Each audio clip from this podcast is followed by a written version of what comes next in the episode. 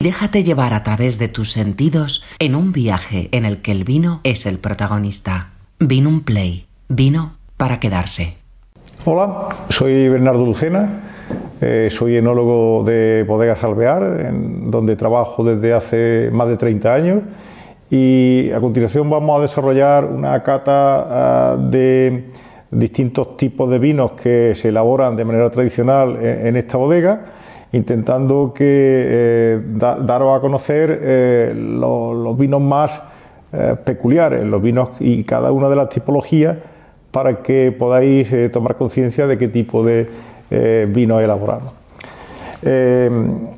Alvear se encuentra ubicada en el sur de la provincia de, Córdoba, en el centro de Andalucía, en el sur de España, y dentro de la denominación de origen Montilla Moriles. La, denominación de origen Montilla Moriles son 17 términos municipales del sur de la provincia de Córdoba y en, esa, en esta uh, geografía eh, nosotros mm, elaboramos, Alvear elabora vino desde el año 1729, es decir, que es una bodega centenaria. Estamos hablando de una bodega que, está ya, los, propietarios, que siguen siendo la familia Alvear desde, esa fecha, es la novena generación de, la familia la que está ahora mismo trabajando diariamente aquí con, nosotros, con el resto de las personas que, trabajamos en, bodega. Eh, la, manera tradicional de elaborar vinos eh, la ha ido eh, desarrollando Alvear a lo largo del tiempo y eh, lo que intentamos hacer es sacar los mejores recursos de la tipología de, uva que, crece en la denominación Montilla Moriles, de su clima, y de, su manera de trabajar, de la manera peculiar de trabajar de la zona Montilla Moriles. Eh, eh, las condiciones de, temperatura, eh, humedad y, en definitiva el ciclo mm, de, la, viña a lo largo de, los, de, las distintas estaciones del año condicionan mucho nuestra elaboración y, por tanto, eh, no solamente nuestra elaboración, sino, sino la tipología de uva que, se desarrolla mejor en estas circunstancias. Eh, precisamente la zona Montilla Moriles se encuentra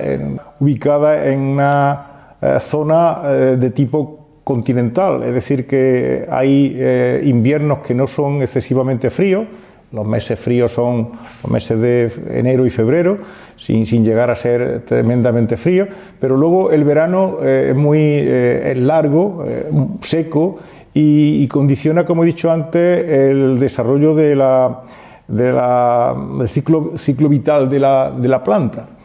en este caso, nosotros aprovechamos precisamente la planta de vid que está implantada eh, mayoritariamente en la denominación de origen Montilla Moriles, que es la Pedro Jiménez, porque tiene unas características singulares que la hacen especialmente apta para eh, aguantar esta climatología tan extrema, sobre todo en, los meses de verano. Eh, la planta Pedro Jiménez se caracteriza porque es quizá la que desde el punto de vista enológico tiene más azúcar en condiciones normales de madurez, eh, eso significa que en, la, plena madurez eh, el mosto procedente de esta, de esta uva eh, tiene en torno a 260 o 270 gramos litro de azúcar, con lo que si se fermenta en condiciones normales se va a llegar a conseguir vinos de más de 15 grados de alcohol tras la fermentación. También tiene otras singularidades que la hacen especialmente eh, propicia, especialmente apta para elaborar, por ejemplo, los vinos dulces eh, Pedro Jiménez, de los que luego hablaremos. Eh, la piel muy fina que, tiene esta uva hace que la desecación sea especialmente fácil y se aprovecha para que tendiéndola al sol en las condiciones apropiadas pierda una gran cantidad de humedad, de, agua, de vegetación y concentre los azúcares hasta aproximadamente el doble de su contenido inicial, con lo que se aprovecha para esta pacificación, se aprovecha para obtener mostos con un alto nivel de azúcar muy apropiados para elaborar los vinos dulces Pedro Jiménez. Como es lógico, no solamente eh, hay ventajas, también hay inconvenientes. La uva Pedro Jiménez tiene esta piel tan fina y, por tanto es muy es muy fácil de, que si el año es especialmente húmedo, si hay eh, humedad o hay lluvia repetida durante la época en la que la uva está en plena madurez, eh, se pueden eh, desarrollar enfermedades cristogámicas, fundamentalmente eh, motritis o alguna infección por parte de las bacterias acéticas o bacterias, que, que, pudren la uva. afortunadamente, este tipo de, de problemas solamente surge estadísticamente cada seis o siete años y eh, se, tienen recursos, se tienen eh, maneras de, actuar, por ejemplo, trabajando, mm, recogiendo la uva rápidamente en el momento que haya un periodo de humedad superior al, normal o, si la uva está tendida al sol, eh, retirándola rápidamente o utilizando un sistema de sopladores para evitar que las gotas de, agua se desarrollen, se eh, se quede mucho tiempo sobre, sobre, la uva y por tanto se desarrollen enfermedades eh, no deseables. Eh, otro, otro, factor importante que condiciona la elaboración de nuestros vinos es el sistema de crianza. en la zona Mutilla Moriles, desde principios del siglo pasado, eh, se trabaja, o incluso antes del siglo pasado, de principio del siglo pasado, se trabaja normalmente con el sistema de criaderas y soleras, que es un sistema eh, desarrollado inicialmente en Jerez, pero que se extendió posteriormente en toda la, zona del, eh, sur de, Andalucía y del occidente de, de Andalucía. El sistema de criaderas y soleras lo que pretende es eh, poner en, el mercado a disposición de los consumidores un producto que sea siempre igual, un vino que sea siempre igual, obviando las diferencias que existen entre las distintas eh, añadas, eh, ya sea porque en una añada haya más humedad que en otra, ya sea porque en una añada haya heladas y por tanto la, cantidad de uva sea menor y la composición de la misma sea distinta el hecho de que eh, hay un sistema que, consiste en eh, criar por etapas el, vino, de manera que el vino más joven entra en, un nivel de, crianza que, se llama tercera criadera y continúa con otro nivel de crianza que se llama segunda criadera más, más viejo que continúa con un, con, un nivel de crianza que se llama primera criadera, que es más viejo todavía, y que continúa en otro nivel de crianza que eh, se llama solera, que es más viejo todavía, y de donde se saca el vino para su comercialización, este sistema que conlleva una mezcla constante, supone que cuando sale al mercado un vino eh, prácticamente sea igual que el que se salió al mercado hace unos meses, que el que salió al mercado eh, hace eh, un año y que el que salió al mercado hace eh, más de un año. Es un mecanismo que se utiliza habitualmente para eso, para ofrecer al, consumidor un producto que sea siempre igual. La crianza se desarrolla normalmente en bodegas, edificios de techo muy altos, con, suelo de, tierra, para que se pueda regar y pueda absorber agua y eh, mantener una humedad eh, constante durante, sobre todo durante los meses de verano, que es donde eh, la, crianza tiene justo la situación más penosa, y con muros muy gruesos, ventanas altas, y un sistema de gestión de puertas y ventanas que lo que pretende es conservar las condiciones idóneas para eh, que ya sea la crianza biológica, que, es eh, la que se desarrolla bajo un velo de, levadura eh, que llamamos nosotros velo de flor, o sea la crianza oxidativa, que es aquella en la que no existe este, esta capa de levadura, este velo de flor que protege al vino de la oxidación, ya sea un, sistema de crianza u otra, eh, la, disposición especial de, estas botas en, esta, en estos edificios tan altos hace que las mermas eh, por evaporación sean menores y que eh, las condiciones eh, para el desarrollo de la levadura o para la oxidación programada o, controlada de los vinos sea la apropiada. He dicho antes, me parece, pero lo repito ahora, que la, crianza se desarrolla en, botas, que son recipientes de madera de roble americano, botas de, madera vieja. Nosotros no trabajamos normalmente, la, crianza nuestra no se desarrolla eh, nunca en botas de madera nueva. Eh, y tienen que ser botas envinadas previamente para evitar que eh, se transmita a los vinos sabores y olores procedentes de la madera nueva, que son distintos a los que, a los que se exigen o que se necesitan, por ejemplo, para la crianza de los vinos tintos. Las botas son de una capacidad que oscila entre los 500 y 600 litros y eh, ya veréis en, las imágenes que se, eh, se van a, ver a continuación que eh, se disponen en niveles. El nivel más bajo que está junto al suelo es la solera y por tanto es la que contiene el vino más viejo el nivel superior en la primera cradera, que es, como he dicho antes, el nivel inmediatamente más joven al vino más viejo. El nivel superior está ocupado por la segunda criadera, que es justo el nivel de crianza eh, algo más joven que la, que la primera criadera. Y por último la tercera criadera, que es donde el vino entra inicialmente en el sistema de crianza procedente de la vendimia de los años anteriores. A continuación vamos a pasar a catar y a comentar quizás los vinos más singulares de los, que, de los que elaboramos. El primero que vamos a catar va a ser el Fino CB. El Fino CB eh, son, vinos generosos. Los, vinos generosos son los finos, los amontillados, los olorosos y los palos cortados. Eh, los vinos dulces mm, tipo Pedro Jiménez eh, son eso, vinos dulces tipo Pedro Jiménez, no, se consideran vinos generosos. Algunas personas los confunden, pero yo creo que hay que, hay que dejar claro que, son eh, esquemas distintos. los vinos finos se, se, elaboran a partir de una,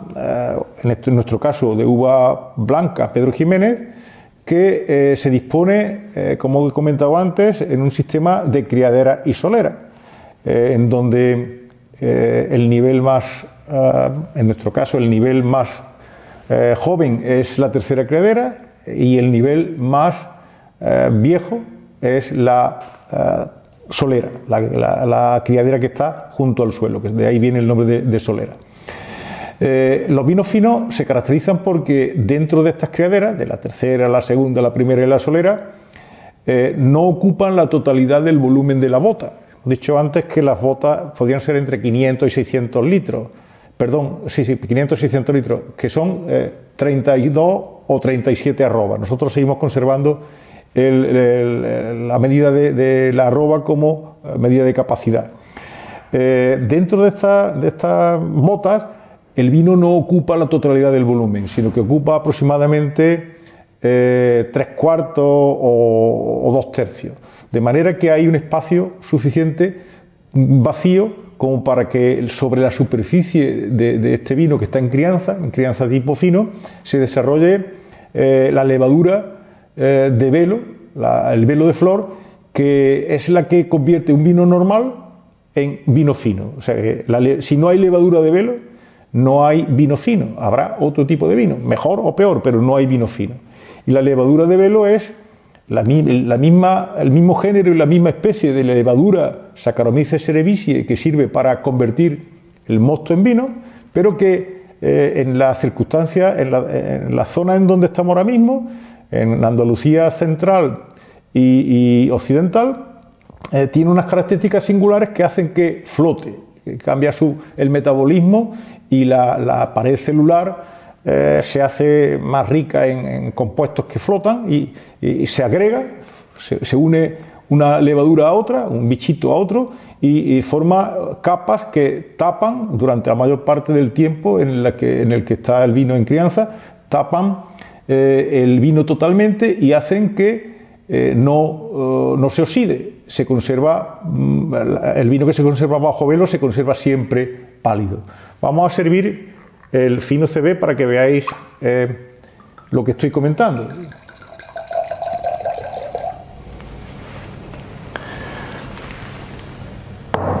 Fijaos que estamos hablando de un, de un vino que tiene aproximadamente entre 6 y 7 años de crianza. Si no tuviese eh, la levadura de velo que, lo protege de la oxidación, este vino sería de color ámbar eh, claro o incluso ámbar, ámbar oscuro. Eh, en las circunstancias en las que se conservan y se crían los vinos finos, la levadura de velo no solamente lo protege de la oxidación, como protege cualquier plástico que pongamos encima de, una fruta que nosotros queremos que evitar que se oxide, eh, no solamente se, evita la oxidación, sino que transforma parte de los componentes que tiene el mosto, el vino original, los transforma en otros. Fundamentalmente, la levadura de velo lo que hace es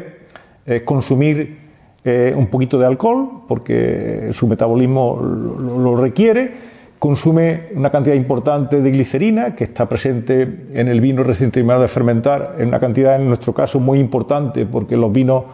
tienen 15 eh, grados de alcohol eh, naturales, no, son, no, tenemos que recurrir a la adición de alcohol porque, como he comentado antes, la, la variedad Pedro Jiménez produce de manera natural mucho azúcar y eh, también eh, produce, por ejemplo, compuestos tipo acetaldehído, difíciles de explicar aquí en una cata básica, pero que al final lo que hacen es transformar profundamente el vino original en algo distinto a lo que ha entrado en el sistema de, crianza. Como es lógico, el, vino que más tiempo lleva en crianza, es decir, la solera, que es precisamente la que, de donde se saca el, vino para elaborar nuestro fino Pedro Jiménez, perdón, nuestro fino CB. Eh, eh, la, solera tiene eh, las características de fino más acentuados que la, segunda, y la primera criadera, que a su vez tiene las características de fino más acentuadas que la segunda criadera, que a su vez tiene las características de fino más acentuadas que la tercera criadera, que es donde entra el vino más joven. Si eh, podéis eh, eh, ver la, copa que estáis que, tengo en las manos y que, representa este, este, vino del que estamos hablando, veis que el vino es pálido, amarillento, con notas verdosas. Es verdad que dependiendo de, la criadera de donde la cojamos o de donde de la bodega donde lo, cojamos el vino, puede tener ligeros matices distintos. Eh, en, nuestro caso, eh, estamos hablando de un vino que procede de la Sierra de Montilla, eh, donde las características de, calidad superior que el Consejo Regulador ha establecido para las distintas parcelas o, las distintas ubicaciones de, los, de, la, uva que, se, que, se, cría en la denominación de origen Montilla Moriles, el Consejo Regulador ha establecido que la Sierra de Montilla es una de las zonas de calidad superior. Eh, en nariz es un vino que tiene un aroma penetrante, un aroma muy penetrante, eh, que, recuerda fundamentalmente a los aromas de, bollería y de pastelería y, de, y de, las taonas antiguas. Recuerda la miga de pan, recuerda eh, algo de, frutos secos, que mm, veremos que se acentúa este, este aroma en, los vinos que tienen una crianza más acentuada e incluso con, crianza eh, oxidativa. Y a la boca, a la boca es un vino muy seco porque la, levadura de velo, como he dicho antes, consume eh, glicerina y eh, la, la sensación que transmite esta falta de la glicerina original hace que el vino sea muy seco y por tanto es un vino que se puede tomar eh, magníficamente como, como aperitivo o como entrante a cualquier, a cualquier comida, porque es un vino que, que va muy bien con todo tipo de entrante. a continuación vamos a hablar de un vino que eh, está rodeado de, un halo, de, sobre todo de, un halo de, misterio y sobre todo también de, eh, quizá de, falta de conocimiento por parte de muchas de las personas que, hablan de él sin, sin saber de lo que, de lo que se está eh, tratando. Estamos hablando de, un, de un palo cortado. Un palo cortado es un vino que en nuestro caso procede de una criadera, también se elabora mediante el sistema de criadera y solera, es decir, con, una criadera más joven, otra criadera más, más, antigua, otra criadera más antigua y, al final una solera. Eh, pues este vino procede de, una crianza también biológica, es decir, con participación de levadura de velo, que hay una levadura de velo que, que cubre la superficie del vino y que evita eh, la oxidación y que simultáneamente transmite eh, sabores y olores distintos al vino original, pero en este caso eh, las características del vino original son distintas a las del vino fino. Son vinos que tienen más cuerpo, que no tienen la elegancia que tiene el vino fino y que por tanto, durante, y que además durante parte de su crianza la levadura, por las circunstancias, porque tienen eh, más, mm, más, polifenoles, porque están situados en una bodega con unas características distintas y que por tanto no mantienen el velo de flor durante más tiempo. Eh, durante eh, este tiempo en el que la levadura no está cubriendo la superficie del vino, el vino se va oscureciendo ligeramente y va tomando notas más mm,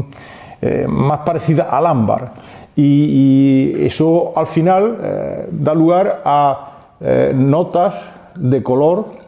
como el que va a ver aquí. Este es un palo cortado. El palo cortado es un vino que, que, debería ser fino, pero que se, se, altera su evolución natural y que se convierte en algo distinto porque tiene eh, fases de crianza oxidativa y crianza biológica. Veis que el color es mucho más eh, acentuado, estamos hablando de un vino que tiene eh, algo más de 20 años, el vino anterior, el, fino, tiene aproximadamente 6 años, 6 años y medio, y el palo cortado tiene en torno a 20, 21 años. La presencia alternativa durante la crianza de eh, épocas de, crianza biológica bajo velo y de época de crianza oxidativa sin, velo hace que eh, el aroma, el aroma que se puede apreciar cuando se, cuando se cata, pues tiene mezcla de la crianza biológica, de la miga de pan, de la, de la taona, de la panadería eh, con eh, notas eh, procedentes de la crianza oxidativa que tienen más que ver con los frutos secos, con la, la avellana, con, la almendra y, algo con la nuez. Durante una fase de su crianza, los vinos palos cortados, en este caso nuestro palo cortado número 7, es sometido a una alcoholización para evitar que se desarrollen eh, las levaduras durante más tiempo. Por eso este vino es un vino, eh, eh, a diferencia del fino, es un vino que tiene alcohol añadido hasta 19 grados. La diferencia entre el fino que tiene 15 grados y, 19, y los 19 grados que tiene el palo cortado número 7 hace que en boca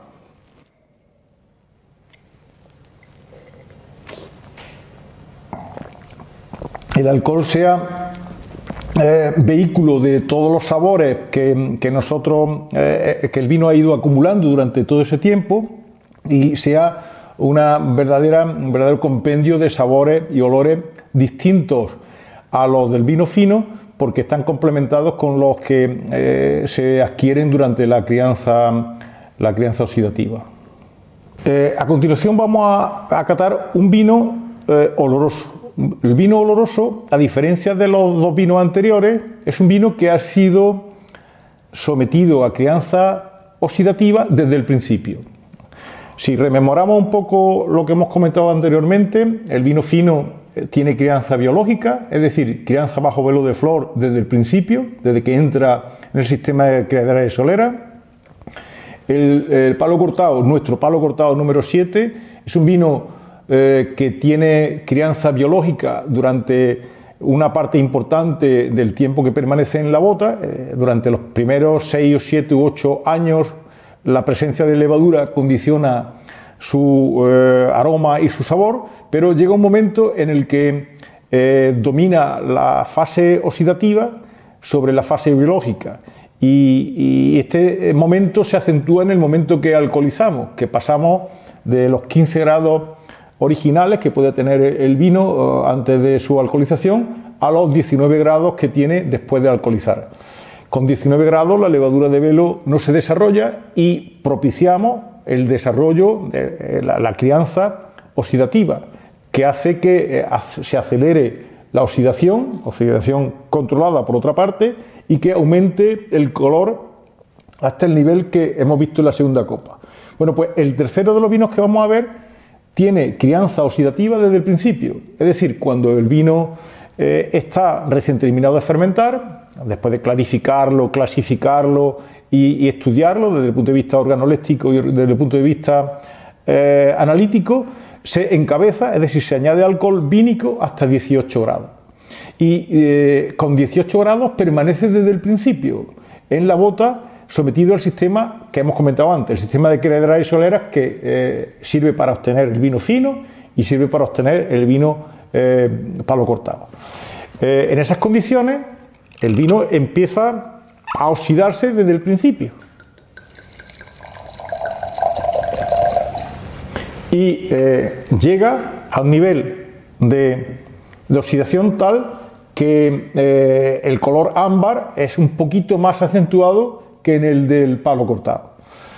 Eh, el hecho de que, de que, no tenga crianza biológica el, el oloroso hace que toda la glicerina que dijimos que tenían los vinos originales y que en el caso de los finos la consumen las levaduras, aquí al no haber levadura, toda la, glicerina está presente en el vino. Es más, hay más glicerina que en el vino original, porque todos los años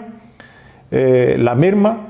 que suele ser en torno a un 5%, hace que los productos que no sean volátiles, eh, es decir, lo que no sea eh, agua prácticamente, se vayan concentrando poco a poco. Con lo que los vinos olorosos, los olorosos que tienen una edad muy alta, como en este caso que tiene algo más de 20 años, tienen un nivel de glicerina mucho más alto que el vino original. En esas condiciones, entonces, lo que sale en el vino, en nariz, son los frutos secos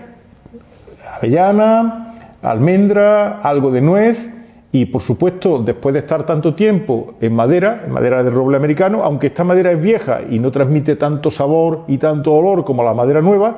pero sí que eh, después de estar tanto tiempo en crianza eh, se nota en la nariz un, tenue olor a roble y sobre todo en la boca. La boca es eh, un compendio de, estas cosas, de estos... Mm, sustancias que hemos comentado antes, de glicerina, del propio alcohol que tiene 19 grados, de, los sabores a, fruto seco y de, la untuosidad que el conjunto de, estos, eh, de estas sustancias aportan al, vino. Se nota especialmente si hacéis la cata con la secuencia que nosotros estamos haciendo aquí, se nota la sapidez extrema de, este vino en relación con los vinos que hemos ido catando antes. Porque el, oloroso no solamente eh, transmite, de ahí viene su nombre, un olor penetrante y muy agradable a, nuez, a, fruto seco, sino que también en boca es un vino que envolvente, que, es muy tapiza rápidamente el paladar y hace que, la sensación sea, sea muy larga y además muy placentera. Hemos visto entonces hasta ahora tres vinos generosos, un fino, un palo cortado y un oloroso. Un fino de 6 años y algo, un palo cortado de, de más de 20 años y un oloroso de más de 20 años. A continuación vamos a ver otra de las eh, peculiaridades de la zona Montilla Moriles, que es el vino dulce Pedro Jiménez, que no es un vino generoso, pero sí que es un vino eh, procedente de la uva Pedro Jiménez, pero que a diferencia de los anteriores no está, eh, no está elaborado como un vino blanco normal, sino que está elaborado de una manera singular. Esa manera de elaborar consiste en recoger la uva del campo eh, en racimo. Eh, siempre hay que recogerla en racimo, no se puede utilizar medios mecánicos. En racimos que, se llevan a caja, caja de, aproximadamente 15 kilos o como mucho 15 kilos de, capacidad y eh, se llevan a, una extensión de terreno con una ligera inclinación en el, que se llama pasera, en donde disponemos una especie de estera que antes eran de esparto y que ahora son de, un material, eh, de, un plástico para que se pueda, se pueda um, repetir eh, su uso y que no transmitan olores y sabores extraños. Y en, esas condiciones se mantienen la uva en racimos enteros, como he dicho antes, tendida al sol durante 5, 6, 7, 8 o 9 días, dependiendo del sol eh, y dependiendo de, la, climatología que se, desarrolle en los días en los que está, está la uva tendida al sol. En agosto eh, estamos hablando de cinco días aproximadamente y el primero de septiembre, si tendemos uva al sol, pues necesita un poquito más de tiempo para conseguir el objetivo, que es que pierda aproximadamente la mitad de su peso original. Es decir, si nosotros tendemos al sol eh, mil kilos de uva, retiramos, después de pacificarse, retiramos solamente 500 kilos de uva. El resto se ha evaporado en forma de agua. Como es lógico, se evapora solamente el agua. La parte eh, no acuosa se concentra prácticamente al doble. Es decir, el azúcar, si nosotros partimos de 260, 265 gramos por litro en el mosto de la uva verde, la uva normal, la uva madura normal, eh, cuando lo retiramos, cuando retiramos esa uva de la pasera, tenemos un mosto, vamos a tener en la uva un mosto que va a tener aproximadamente 500, eh, más de 500 gramos de azúcar, 510, 520, 530 gramos de azúcar. Eh, para evitar que la uva eh, se pacifique solamente de un lado, siempre hay que al menos voltear el racimo una, vez para, para, que la pacificación sea homogénea y no haya distintas eh, manera, de, distintas uvas, distintos tipos de uva en, el racimo. Después eh, de retirar los racimos de la, de la, pasera, se llevan a una, a una, eh, una, máquina que lo que hace es romper parcialmente el racimo, pero se, no se despalilla, se deja el, racimo con su, con su raspón, aunque el raspón ya no es un raspón de carácter herbáceo, no tiene, no tiene color eh, verde, sino que es un raspón de, carácter eh, eh, leñoso, porque tiene, un color marrón, como, prácticamente como el color de la uva pasa, el color marrón oscuro. Entonces lo llevamos a unas prensas especiales, normalmente se utilizan dos sistemas de, prensado, una prensa que es normal, una prensa que es de, tipo horizontal, que puede ser de plato o puede ser una prensa neumática y en donde se obtiene aproximadamente el 90% del mosto que, tiene la uva pacificada. Pero eh, esas prensas no son capaces normalmente de extraer todo el mosto que tiene la uva pacificada, porque la uva pacificada retiene mucho el, mosto y el mosto además es muy denso y por tanto no es fácil de extraer de la pasa. Entonces, una vez que extraemos ese 90% aproximadamente de mosto que contiene la uva pacificada, eh, se saca eh, el, orujo que contiene todavía el 10% de mosto eh, de la prensa y se lleva a otra prensa, que en este caso es una prensa vertical, una prensa de las que se utilizan, muchos de ustedes lo conocerán, de, las que se utilizan para extraer el aceite, se utilizaba para extraer el aceite de oliva de la aceituna, una, prensa de capachos, en la que se forma una multicapa de capachos y de, y de, eh, de orujos del que todavía tiene un 10% del mosto que pendiente de extraer y en esas prensas se llegan a más de 200 kilos de presión, mientras que en las prensas anteriores se, llega entre 2 y 3 o 4 kilos de presión, aquí en estas prensas nuevas, en las que, en las que hay que recurrir para extraer la última parte del mosto, se llega a más de 200 kilos de presión. Y el 10% de, mosto restante se obtiene de estas prensas. Esta labor es muy, muy prolija y, es muy, muy, muy hay que, hay que ser muy cuidadoso para que todo el proceso se lleve a cabo bien de manera que al final se obtiene el 100% del mosto eh, que tiene eh, la uva pacificada y eh, posteriormente este, este, mosto no fermenta porque con, tanto azúcar se consiguen niveles de, de, más de 500 gramos de azúcar. Con este azúcar la levadura no es capaz de fermentar. Añadimos alcohol hasta 9, 10, 12 o hasta 15 grados, sulfitamos y este mosto de uva pacificada, eh, alcoholizado, se mantiene durante un tiempo en, depósito o en tinajas, en nuestro caso en, tinaja, hasta dejar que decante, se limpie por gravedad y se utiliza posteriormente, a la primavera siguiente al menos, eh, para eh, someterlo a un sistema de crianza que es igual que el que hemos visto antes, en el, en el, sentido de que es un sistema de criadera y solera, en el que hay una mezcla constante de los vinos procedentes de distintas añadas. Es decir, no hay un concepto de añada, ni en el fino, ni en el eh, palo cortado, ni en el oloroso, ni por supuesto en el que estamos hablando ahora, que es el vino Pedro Jiménez. Eh, el Pedro Jiménez nuestro, el Pedro Jiménez 1927, Igual que el fino CB tiene cuatro criaderas. La tercera criadera, que es donde está, se rocía el vino procedente de la añada anterior y está el, vino más, eh, joven, eh, estamos hablando de una media de año y medio. La, mm, segunda criadera, que tiene aproximadamente tres años. La tercera criadera, que tiene aproximadamente de media cuatro años y medio. Y la eh, solera, que tiene aproximadamente seis años, lo mismo que nuestro fino CB. Fijaos cómo cae este vino. Este vino es muy denso. Este vino tiene más de 400 gramos de azúcar porque aunque tiene 16 eh, grados de alcohol, es decir, tiene un 16% de alcohol y en este caso, en nuestro caso es prácticamente, prácticamente no, todo el alcohol eh, añadido, es alcohol de origen vínico añadido, eh, eso claro como diluye ligeramente el mosto original, con lo que eh, estamos hablando, como he dicho antes, de un, vino que tiene eh, más de 400 gramos de azúcar. Fijaos que el color que, adquiere, que va adquiriendo durante, durante los seis años que tiene de crianza al menos es muchísimo más oscuro que los vinos precedentes.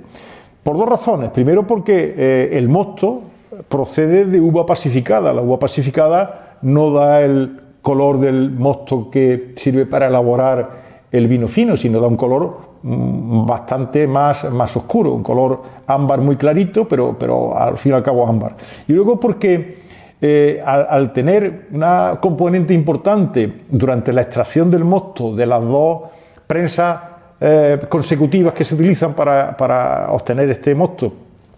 eh, el contacto con la piel que ya sabéis que la piel de uva pacificada es de color marrón, de color ámbar oscuro, el contacto con la piel hace que muchos polifenoles, muchos compuestos susceptibles de oxidarse y de por tanto dar, dar color, pasan desde la piel, una cosa parecida, salvando la distancia, eh, entre, entre la uva tinta y, el mosto de uva tinta, pues lo mismo pasa aquí. Esta uva es blanca, pero la piel de la uva pacificada es un poco más oscura y parte del color que hay en la piel pasa al mosto. Si a eso le unimos que este, que este sistema de crianza es oxidativo también, aquí no hay levadura de velo, no hay eh, ningún eh, elemento que proteja al vino de la oxidación, todo lo contrario, lo que hacemos es eh, facilitar la oxidación para buscar aromas y sabores muy concretos eh, se consigue este color tan, tan bonito que, podéis apreciar en la copa. Fijaos cómo eh, al agitar la copa, eh, al agitar el vino dentro de la copa, la, densidad se puede la, transmite al, al, vidrio internamente y eh, se forman estos, em, eh, estas capas, esta multicapa tan atractiva y que mm, da, gusto. la liturgia de agitar una copa de vino Pedro Jiménez es interesante. Además, sirve para resaltar los aromas, porque al tener tanto azúcar, es un vino en el que los aromas no salen tan fácilmente como los que hemos visto antes. Aquí los aromas son, están como, como más agarrados al vino y por tanto hay que intentar eh, salvarlo mediante la, agitación. En nariz, el, vino original, el mosto original que, de la uva pacificada, que huele un poco a, por supuesto a uva, a uva pasa, también huele a miel, también huele a, dulce de membrillo, también huele a, orejón. Eh, después de pasar un tiempo, en este caso de, los seis años de los que estamos hablando, eh, se transforma poco a poco y da lugar no solamente al olor a uva pasa, que siempre está presente en, este, en esta elaboración, sino que también aparecen el, el regaliz, aparece el caramelo de café con leche, aparece el el tabaco, el cacao, el cacao, cacao puro prácticamente, el chocolate que tiene un nivel de, cacao muy, muy, muy alto, y, y también la madera, como es lógico, porque estamos hablando de un vino que recordemos que ha estado en madera de roble americano durante al menos seis años. En boca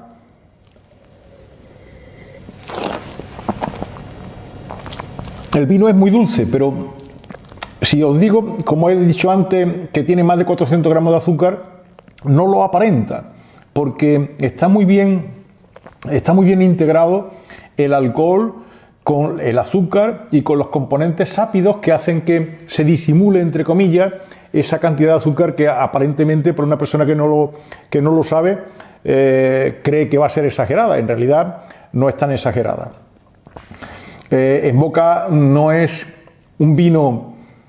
ácido, todo lo contrario, es un vino en el que, en el que la acidez pasa a un segundo y a un tercer plano, pero la sensación fresca que, transmite, por ejemplo, algunos matices que tiene de, piel de, naranja o de piel de cítrico, ah, se complementa muy bien con, el azúcar. Y el hecho de que, de que, sea tan rico en estos sabores hace que el vino sea magnífico como, como postre o como colofón a una comida. Y con esto terminamos eh, la cata de los cuatro vinos que en principio tenemos previsto eh, desarrollar. Muchas gracias. Vino un play. Vino para quedarse.